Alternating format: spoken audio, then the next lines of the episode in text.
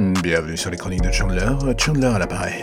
Que puis-je faire pour vous aider Ah oui, ça y est, j'ai trouvé, vous voulez un podcast. Un podcast délicat, fait aux petits oignons, plein d'amour, et dirigé vers vos oreilles. Alors là, j'ai envie de dire, j'ai tout ce qu'il faut. Et justement, ça commence maintenant.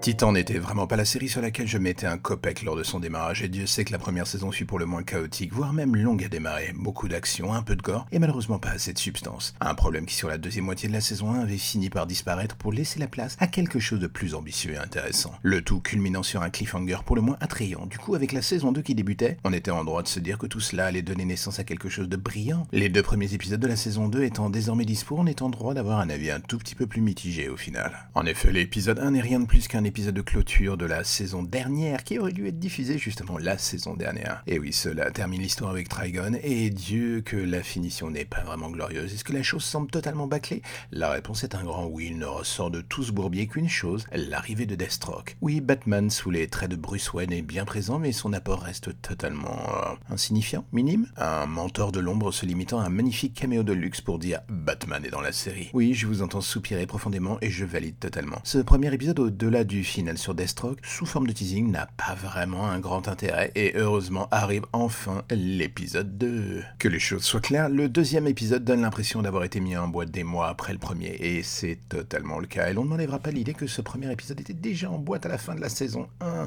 Du coup, on se demande mais pourquoi est-ce que vous le diffusez uniquement maintenant? Cela n'a aucun sens tellement l'épisode 1 et l'épisode 2 donnent l'impression de faire partie de deux séries différentes en termes de style, en termes de fond, en termes de en termes d'ambition surtout. Et oui, le deuxième épisode est nettement plus attrayant, peut-être même trop, vu qu'il met sur la table un univers digne des prods CW style Flush Arrow, mais avec un vrai budget et des tonnes de potentiel criminels à combattre pour toute la saison. On est devant le cas de figure de l'épisode type qui tease plus vite que son ombre et met sur la table des arcs narratifs à ne plus quoi savoir en faire. Tous plus intéressants les uns que les autres, c'est un fait, mais il y en a quand même beaucoup et il va falloir penser à les clôturer de la manière la plus adéquate possible. Et si la série réussit à tenir la cadence avec ces derniers sur toute la saison, on peut être en droit de se dire qu'une bonne surprise nous attend au bout du tunnel. En effet, Deathstroke semble être vraiment le cœur de cette saison, et ce pour le meilleur comme pour le pire en fait. On peut reprocher à ce début de saison d'être un mélange de Arrow et Flash avec les méta sous speed, mais d'ici version série semble apprendre de ses erreurs avec le temps et décide enfin de s'ouvrir à son propre univers, ce en utilisant enfin ses personnages de Ligue 1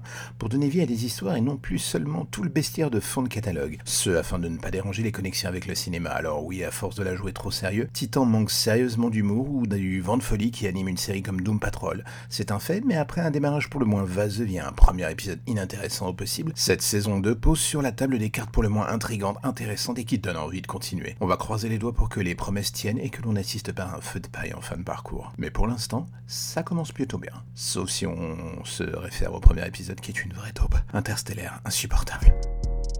Et voilà, c'est la fin des chroniques de Chandler pour aujourd'hui. Et je sais que vous êtes en train de vous dire, mais quand est-ce que tu vas revenir? Quand est-ce que tu vas revenir? J'ai envie de dire, je reviendrai aujourd'hui, je reviendrai demain, je reviendrai encore après-demain et après le lendemain, du l'après-demain, de l'après-demain, de l'après-demain. Je suis là tous les jours, je suis là pour vous, je ne suis votre pire cauchemar radiophonique. Et si vous aimez ce podcast, n'hésitez pas à vous abonner sur toutes les plateformes disponibles, à en parler à vos voisins, vos amis, à tous ces gens qui vous entourent et vous font du mal ou du bien, je ne sais pas. Alors vous, donnez-leur de l'amour, donnez-leur les chroniques de Chandler. Et sinon, vous pouvez aussi bien m'écouter dans l'ombre des légendes, un deuxième podcast un tout petit peu plus creepy, mais pas moins sympathique quand même. Allez, on se revoit demain, à bientôt.